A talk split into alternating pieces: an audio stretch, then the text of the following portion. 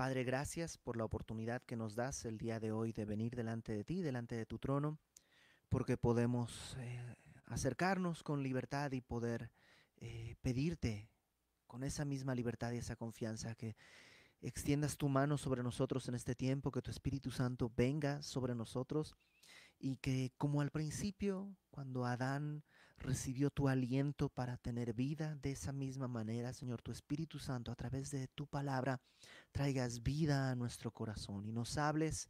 No permitas, Señor, que esquivemos la mirada en las cosas que tú quieras hablarnos y que podamos recibir lo que tú quieras decirnos y así ser transformados para glorificarte.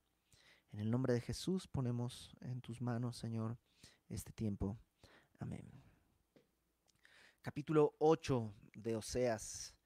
Em, estamos en esta sección en la que Oseas está denunciando al pueblo, está hablándole al pueblo acerca de, de, lo que han estado haciendo y por qué Dios va a traer este juicio. Acuérdate que Oseas está profetizando al reino del norte, al reino de Israel, el reino del norte, eh, muy poco tiempo antes de que sean conquistados por el imperio asirio. El imperio asirio va a venir y va a llevarse a toda la población, la va a dispersar por, toda, eh, por todo el imperio y eh, será el juicio por lo que ellos han estado haciendo. Y comenzamos el libro de Oseas estudiando la vida de Oseas, que en sí mismo su vida es como una parábola porque así como Oseas ha sido fiel, tierno y gentil y proveedor y amoroso con su esposa, pero su esposa ha sido absolutamente infiel,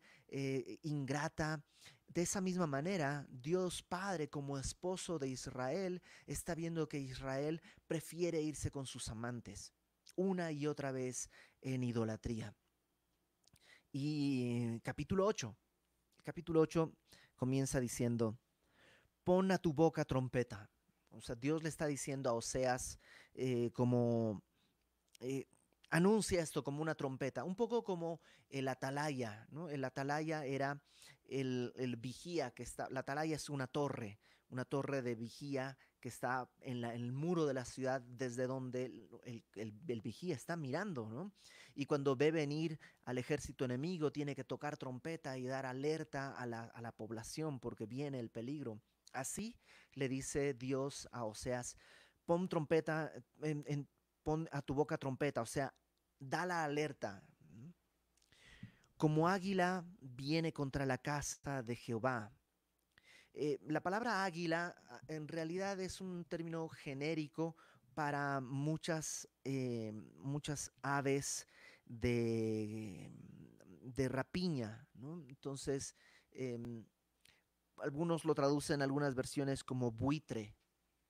O sea, lo que está diciendo es, el juicio viene y habrá tanto muerto, entonces viene como a comer toda la carne, todos los muertos, viene, viene el juicio muy fuerte.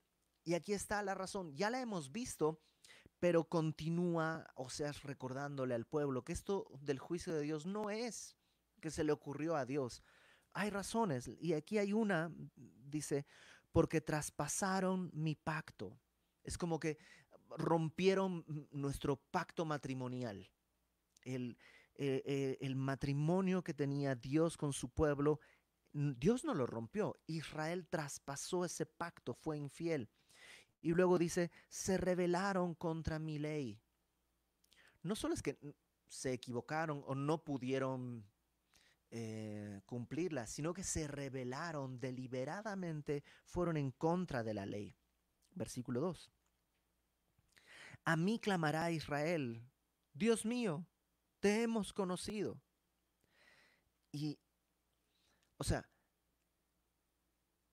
Dios está diciendo, este juicio voy a traer, ¿y sabes qué va a decir al pueblo? El pueblo lo que va a responder es, Dios, ¿cómo crees? Nosotros te conocemos, somos tu pueblo. Israel quiere decir gobernado por Dios. Nosotros somos gobernados por Dios.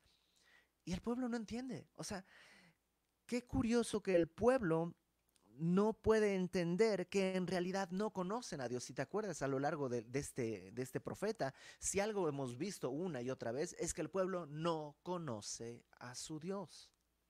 Dios dice, yo los conozco, pero el pueblo no conoce a su Dios. Y cuando viene Oseas con este juicio, lo que ellos dicen es, ¿cómo crees? Nosotros conocemos a Dios. Me recuerda tristemente tanto algo que Jesús dice, porque nuestro Señor Jesús en Mateo capítulo 7, el Evangelio de Mateo, en el capítulo 7,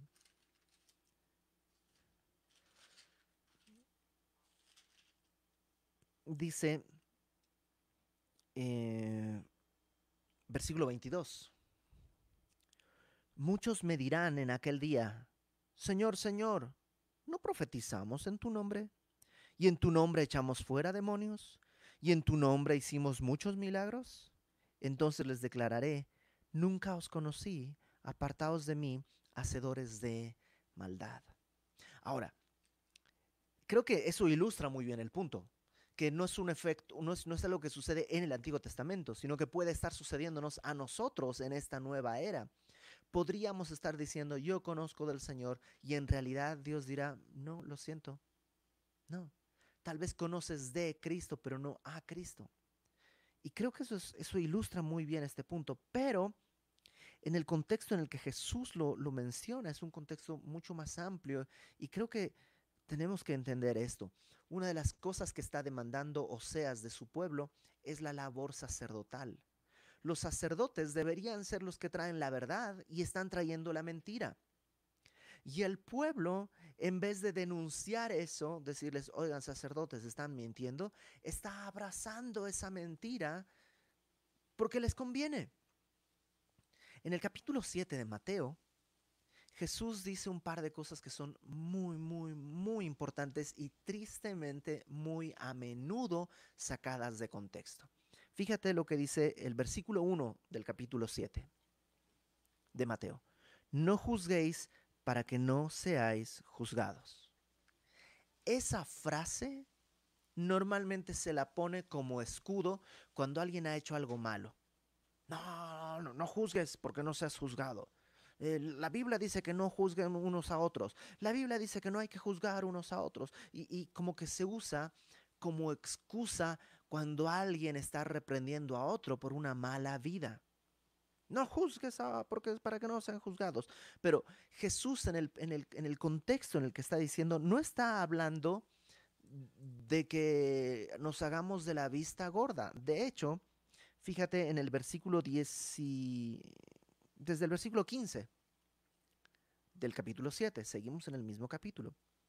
Dice, guardaos de los falsos profetas que vienen a vosotros con vestidos de ovejas, pero por dentro son lobos rapaces. O sea, Jesús dice, cuídate. Oye, pero ¿y cómo voy a saber quién es un lobo vestido de oveja? ¿Cómo yo voy a saber quién es un falso profeta? Verso 16. Por sus frutos los conoceréis. ¿Acaso se recogen uvas de los espinos o higos de los abrojos? Así todo buen árbol da buenos frutos, pero el árbol malo da frutos malos. No puede el buen árbol dar malos frutos, ni el árbol malo dar buenos frutos. Todo árbol que nada da buen fruto es cortado y echado en el fuego, así que por sus frutos los conoceréis. Y si no puedo juzgar, ¿cómo podría yo entonces conocer? Jesús no está diciendo no juzgues en ese sentido. Todos estamos llamados a juzgar el fruto. Tienes que agarrar, así como cuando vas al mercado y dices, bueno, esta naranja está verde, estás juzgando. ¿Te imaginas la naranja? Me estás juzgando. No, nomás estoy declarando una verdad. Está verde. Esta naranja está podrida. Esta naranja está buena. Así dice que tenemos que estar atentos para juzgar el fruto que producen aquellos que pueden estar enseñando o pretendiendo enseñarte la palabra. Guardaos de los falsos profetas. Ese es el contexto en el que aparece el versículo 21. No todo el que me dice Señor, Señor, o sea, híjole, permíteme decirlo así, no todo pastor realmente conoce al Señor. No todo hombre que se dice cristiano y que enseña la palabra en verdad conoce al Señor, aunque diga Señor, Señor, y haga milagros y profetice en el nombre de Cristo, Jesús dice, no los conocí. Nuestra tarea es juzgar si hay buen o mal fruto. Porque sí, en el tiempo de Oseas, los sacerdotes tienen una gran culpa. Pero ¿sabes quién tiene también gran culpa? El pueblo. El día de hoy, y no voy a decir nombres, pero todos conocemos iglesias que están con doctrina completamente errada, enfocada en el aquí y en el ahora, torcida, ¿no? La doctrina de la prosperidad y, la doctrina de la confesión positiva. Tú decláralo y amarro y decreto y desamarro y, y todo eso que no viene en la palabra y a veces pensamos, pobre gente la de la iglesia, no, los están eh, eh, trasquilando, les están quitando su dinero, pero en realidad ellos están ahí por voluntad. Ellos también tienen una ganancia. Ellos no están siendo obligados ni engañados, se están engañando a sí mismos por no querer juzgar lo que Jesús dice que debemos juzgar, cuál es el fruto. Y a lo mejor el fruto que están viendo es, bueno, es que el pastor tiene camioneta del año, usa reloj Rolex y tiene mucho dinero. Ese es el fruto que yo quiero, por eso me voy a quedar acá. Ok, ese es el fruto que quieres. Y entonces vendrá, más adelante en Oseas vamos a leer que le dice, lo que siembras vas a cosechar. Siembra vientos y cosecharás tempestades. O sea, a lo largo de esta, de, este, este de, esta profecía hemos visto que no podemos echarle la culpa al profeta por el mal del pueblo, ni el mal del pueblo se lo podemos echar la culpa al profeta. Ambos son responsables. Y lo que está diciendo acá en, en Oseas es que te hemos conocido, lo dicen el profeta y lo dice el pueblo, el sacerdote y el pueblo híjole, no conocen a Dios. Y hay cuántas personas en las iglesias el día de hoy que pretenden conocer a Dios, pero en realidad no le conocen.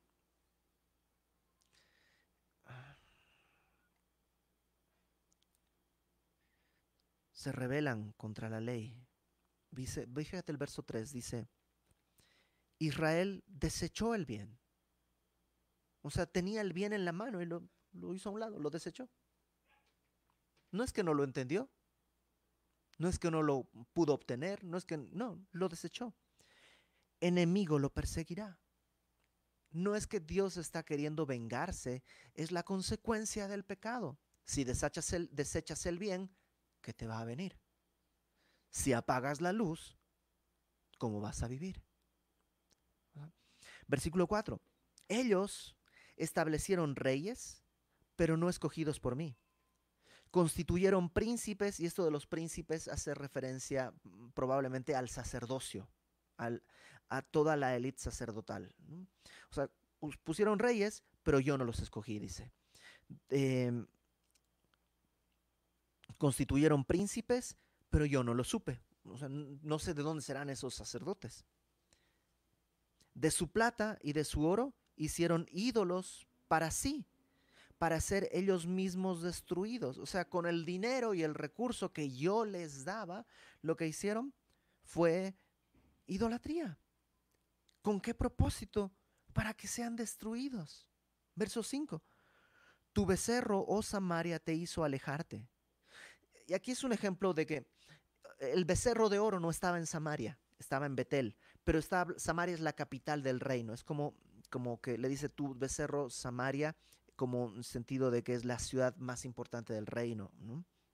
Te hizo alejarte, se encendió mi enojo contra ellos hasta que no pudieron alcanzar purificación. Y esta frase, te hizo alejarte, me recuerda cuando Jesús dice que no se puede amar a dos señores. Amarás a uno y rechazarás al otro, aborrecerás al otro. No pueden amar a Dios y al becerro. Si aman a Dios, aborrecerán al becerro como Dios lo aborrece. Pero si aman al becerro, aborrecerán a Dios. Y lo mismo nos pasa a nosotros. No podemos ser amigos de Dios y amigos del mundo. Dice eh, versículo 5, déjame leerlo de nuevo. Tu becerro, oh Samaria, te hizo alejarte. Se encendió mi enojo contra ellos hasta que no pudieron alcanzar purificación. Se fueron tan lejos que ya no alcanzan, ya no pueden ser purificados. Porque de Israel es también este, y artífice lo hizo. O sea, está hablando que el becerro es de Israel, es propio, es suyo. No es Dios, por lo que no será, por lo que será deshecho en pedazos el becerro de Samaria. Y quisiera leer rápidamente un, par de porciones antes de, seguir adelante. Acompáñame por favor a Primera de Reyes capítulo 11. Primero de Reyes capítulo 11.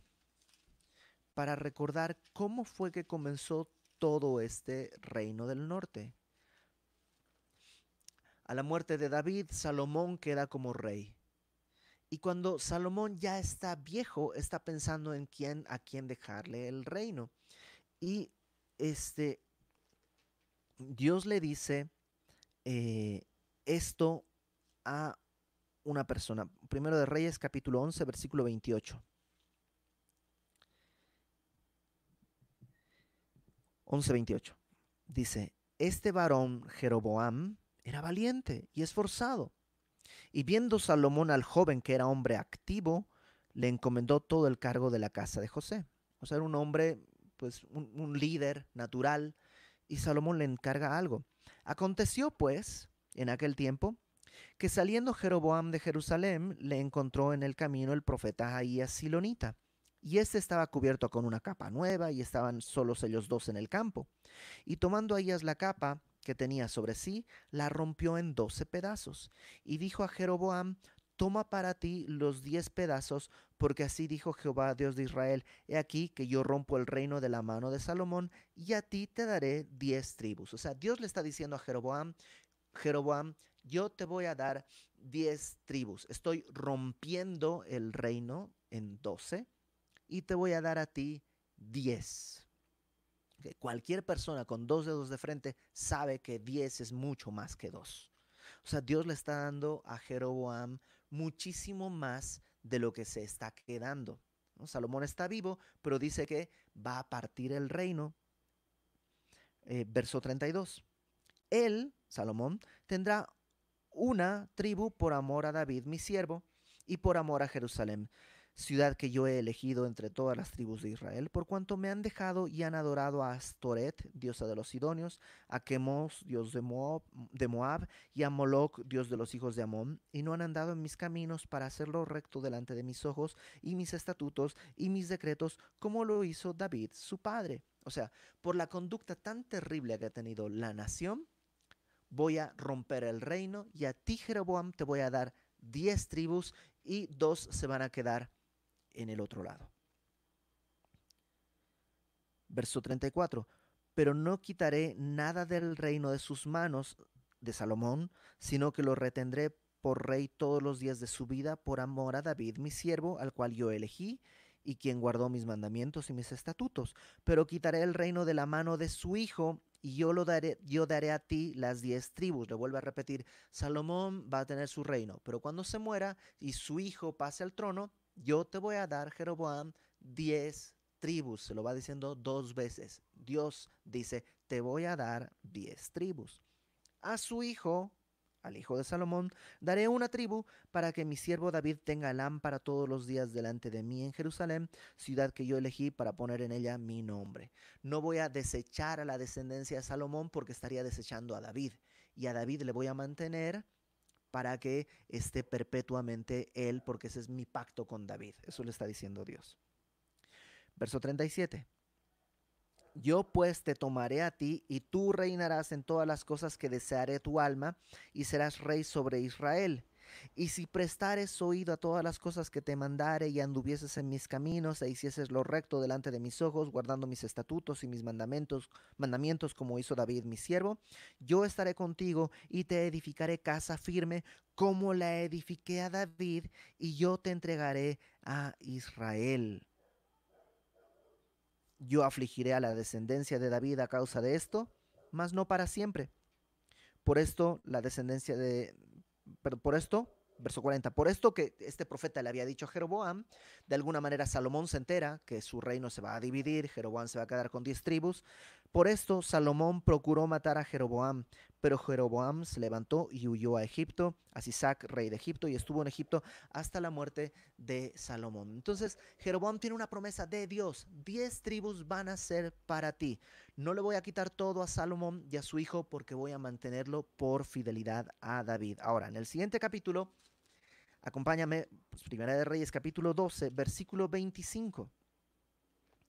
Muere este, Salomón, Roboam toma el reino, el pueblo le dice, bájanos los impuestos porque tu papá era demasiado este, feroz con los impuestos y Roboam decide decirles, no, pues ¿qué creen? Que si mi, si mi papá, Salomón, era eh, rudo con los impuestos, yo voy a ser peor, así que este, ni piensen que voy a bajarle. Se hace, trata así como que de poner, imponerse como muy fuerte. Y entonces el pueblo lo que dice es, ok, pues si así van a ser las cosas, vámonos. Llamemos a Jeroboam, él está en Egipto, traigámoslo y hagámoslo rey, tal que tenemos nosotros con David. Y diez tribus abandonan al, a Roboam y forman como su propia alianza y ponen a Jeroboam como su rey, tal como Dios le había dicho. Ahí está Jeroboam con diez tribus.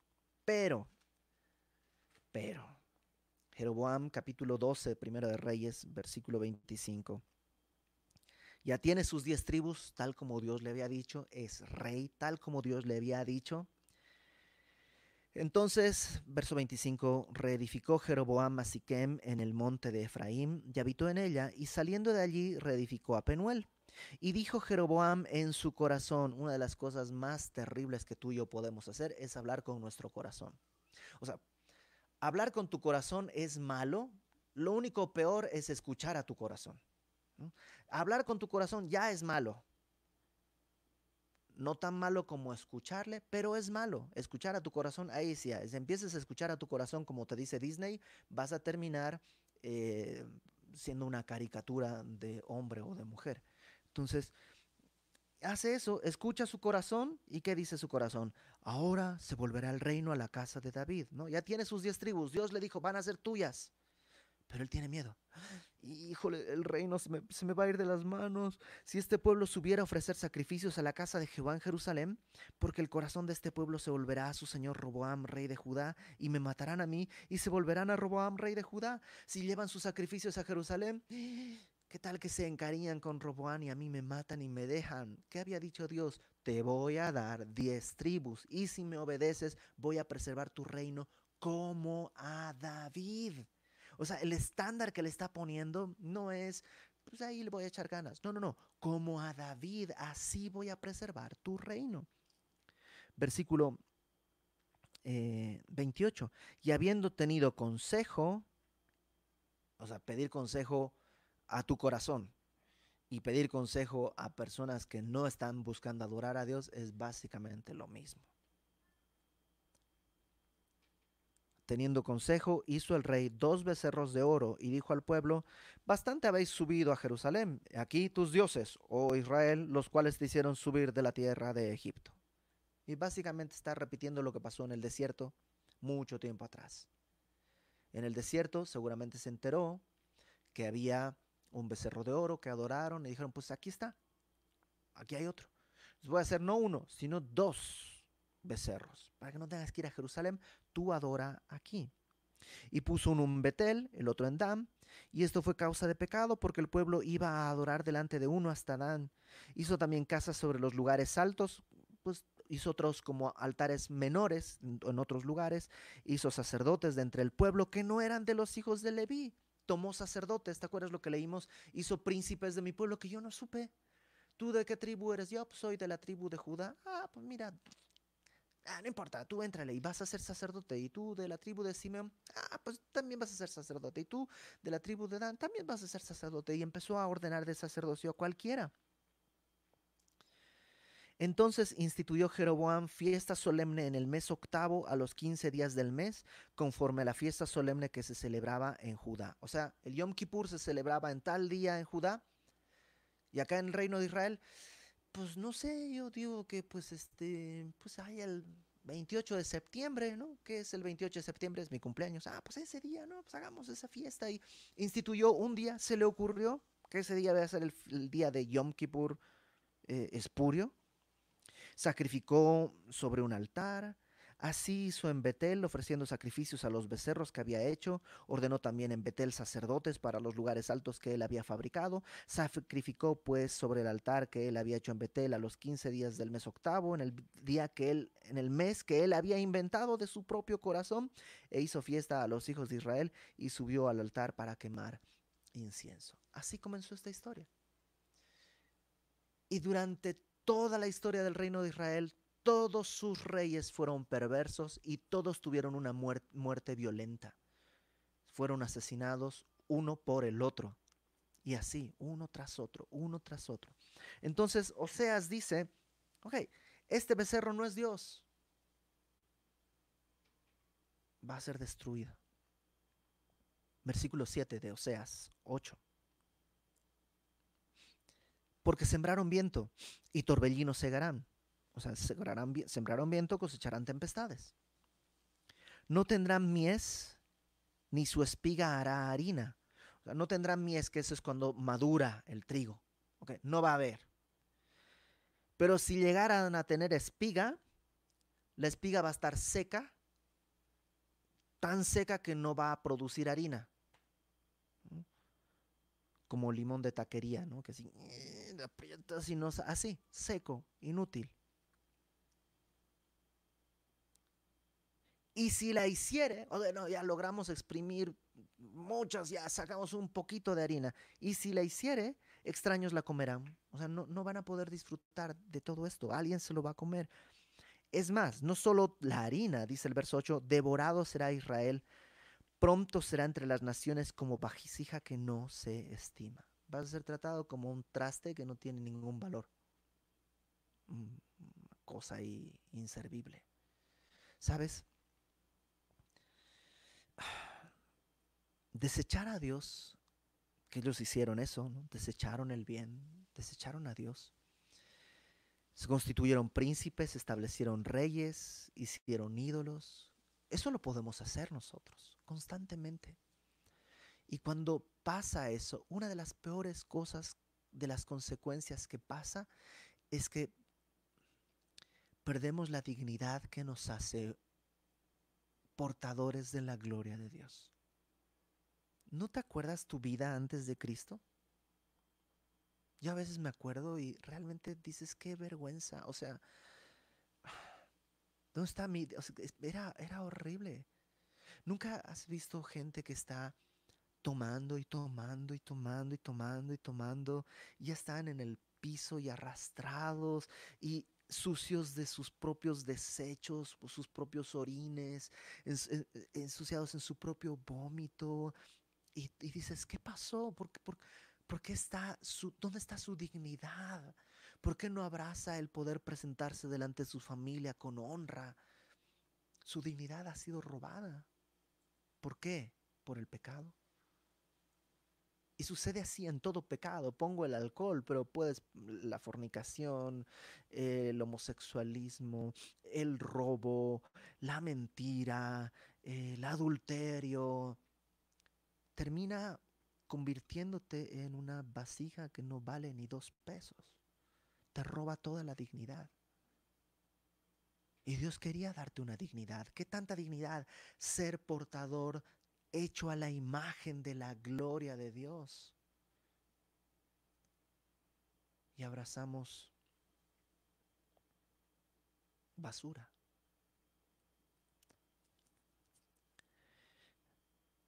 Verso 9. Porque ellos subieron a Asiria como asno montés para sí solo. O sea, está comparándolos. O sea, es, Asiria son los enemigos. Y ellos, como un asno montés, como un mulo necio, van hacia su enemigo. Es más, fíjate, dice, Efraín con salario alquiló amantes. Son como una prostituta que paga por sus amantes. O sea, no solo pierde su dignidad, no solo pierde en, en, la honra, sino que además pierde económicamente porque no está ganando nada, está perdiendo. Así está cuando el, em, el pecado te envuelve, te arrastra y terminas pagando por ser más y más esclavo y humillado y perder la alta dignidad que Dios había puesto sobre tus hombros. No se trata de que está mal. Se trata de vida o muerte. Verso 10. Aunque alquilen entre las naciones, ahora las juntaré. O sea, aunque traten de sobornar y pagar impuestos a Siria para que no venga, y aunque traten de hacer todo en sus fuerzas, yo las voy a juntar y serán afligidos un poco de tiempo por la carga del rey y de los príncipes. Aunque se esfuercen, a esos mismos que les estás pagando para que no te invadan, te van a invadir y te van a destrozar y te van a consumir. Verso 11. Porque multiplicó Efraín altares para pecar, tuvo altares para pecar. Esa frase en realidad es imposible de traducir porque es un juego de palabras en, en el idioma original. La, hay dos versiones que yo encontré que tienen una traducción más o menos semejante. Se sacrifica un poco algunas cosas, pero dice, Efraín construye multitud de altares que solo sirven para pecar. Es como que dicen, pues, ok, eh, hay que ser muy religiosos, pero en vez de que esos actos religiosos sirvan de algo, en realidad son solo evidencia de que cada vez estás más abajo y más abajo y más abajo y más hundido. O sea, era mejor que no te hagas tan religioso. Era mejor que le hubieras frenado y parado todo. Porque cada altar que construyes solo te humilla más. Es como aquel mentiroso que dice, no, no, no, te prometo, te prometo. Cada promesa lo único que hace es destruir más tu reputación delante de aquellos que están delante de ti, porque solo afirma que eres más y más y más y más mentiroso. Así el pueblo construye altares, altares, altares a Dios, a Dios, a Dios, pero como no le conocen, todos sus actos religiosos solo sirven para evidenciar cada vez más y más pecado. Yo conocí un hombre que quería santificar a su familia y despertaba a sus hijos chiquitos y a su esposa a las 4 de la mañana y los ponía a orar. Tenemos que orar. Y ahí los sentaba de rodillas en la sala y tienen que orar y oremos y oremos y no se duerman. Y, eso es una tiranía, un acto bruto. Eso no es piedad. Y eso solo exhibía más que esos altares eran en realidad más señales del pecado que estaba consumiéndole por dentro. Verso 12. Escucha esto. Le escribí las grandezas de mi ley y fueron tenidas por cosa extraña. O sea, ya pues, leen la Biblia y qué raro, ¿no? ¿Qué será eso? ¿De qué está hablando? Porque, ah, no sé, como que no, no, estoy de acuerdo. No sé, no, no, no me parece. Es algo extraño la ley que fue escrita para bendición de pronto es algo extraño. Es algo extraño. Verso 13. En los sacrificios de mis ofrendas sacrificaron carne y comieron. O sea, oye, tengo hambre. Va, pues llevemos unos, pues tengo aquí un, borrego o un becerro, pues vamos a llevarlo al altar, ahí al altar de Dios lo sacrificamos y como hay que comer parte de lo sacrificado, pues ahí comemos. Órale, pues va, entonces va, llevan su becerro. ¿Qué onda, sacerdote? Este, pues traemos este becerro para sacrificarlo y porque pues así comemos, está bien rico, ¿no? Pues va, sacrifican, y, pero en realidad lo que quieren es comer, no adorar a Dios. Y Dios dice ahí, eh, no los quiso Jehová. Pues ¿por qué los va a querer si más es un pretexto? lo voy a decir porque creo que no ha sucedido tanto en Semilla Querétaro, pero puede suceder más adelante y ha sucedido en otros lugares. Una de las razones que en Semilla les decimos a las personas, no ven, ¿se acuerdan que antes nos congregábamos, no? Nos reuníamos físicamente, hubo un tiempo, ¿se acuerdan que nos veíamos, no? Bueno, ustedes me ven, pero yo los veía también. Eh, hay gente que lleva productos y vende catálogo, ¿no? Y pueden ser buenos productos y pueden ser buenos precios. Y puede ser una persona que no está estafándote, sino sinceramente está trabajando honestamente y quiere venderte, pues, Tupperware o este, zapatos o lo que sea, no importa. Y hemos tenido que hablar con esas personas y decirles, no ofrezcas tu negocio aquí. ¿Por qué? Es para ayudarles. Yo doy buen precio. Puede ser, pero hay un problema en el corazón. El día del próximo domingo o en 15 días o en una semana o en dos meses no vas a saber si vienes a la iglesia porque tienes que cobrar la mensualidad de los que te deben o porque vienes a adorar a Dios. ¿Qué tal que si no tuvieras que cobrar, dirías, mejor me quedaría en mi casa? Ah, no, pero me va a pagar fulanita. Sí, sí, sí, voy se envuelve el corazón con estas cosas, mejor deja que el tiempo de adoración sea solo tiempo de adoración. Ellos estaban teniendo la adoración como excusa para guardar su hambre, saciar su panza, nada más. Y Dios dice, no, no lo quiero. Y ahora se acordará de su iniquidad y castigará su pecado ellos volverán a Egipto. O sea, no literalmente, pero es como el éxodo, pero al revés. Dios había liberado al pueblo, era esclavo, lo sacó de Egipto y ahora dice, pues los va a regresar, ahí quieren ir. Es como que Dios te, te ha sacado de tu pecado y te quiere regresar. Estabas esclavizado del alcohol, te ha hecho libre, y ahora estás pensando, pues, ¿qué tiene? ¿Qué tanto es tantito? Pues una, no pasa nada, ¿no? O pues es solamente con la comida, es un ratito, es un poquito, es una copita, es una botellita. ¿Qué tanto tiene? ¿Sabes que no regreses a Egipto? No hay nada. ¿Qué había en Egipto? Azotes, maltratos. ¿Qué te ofrece Dios? Libertad, propósito, honra un valor humano. Verso 14. Vuelve a resumir cuál es el problema. Olvidó pues Israel a su hacedor. Se olvidó, no lo conoce.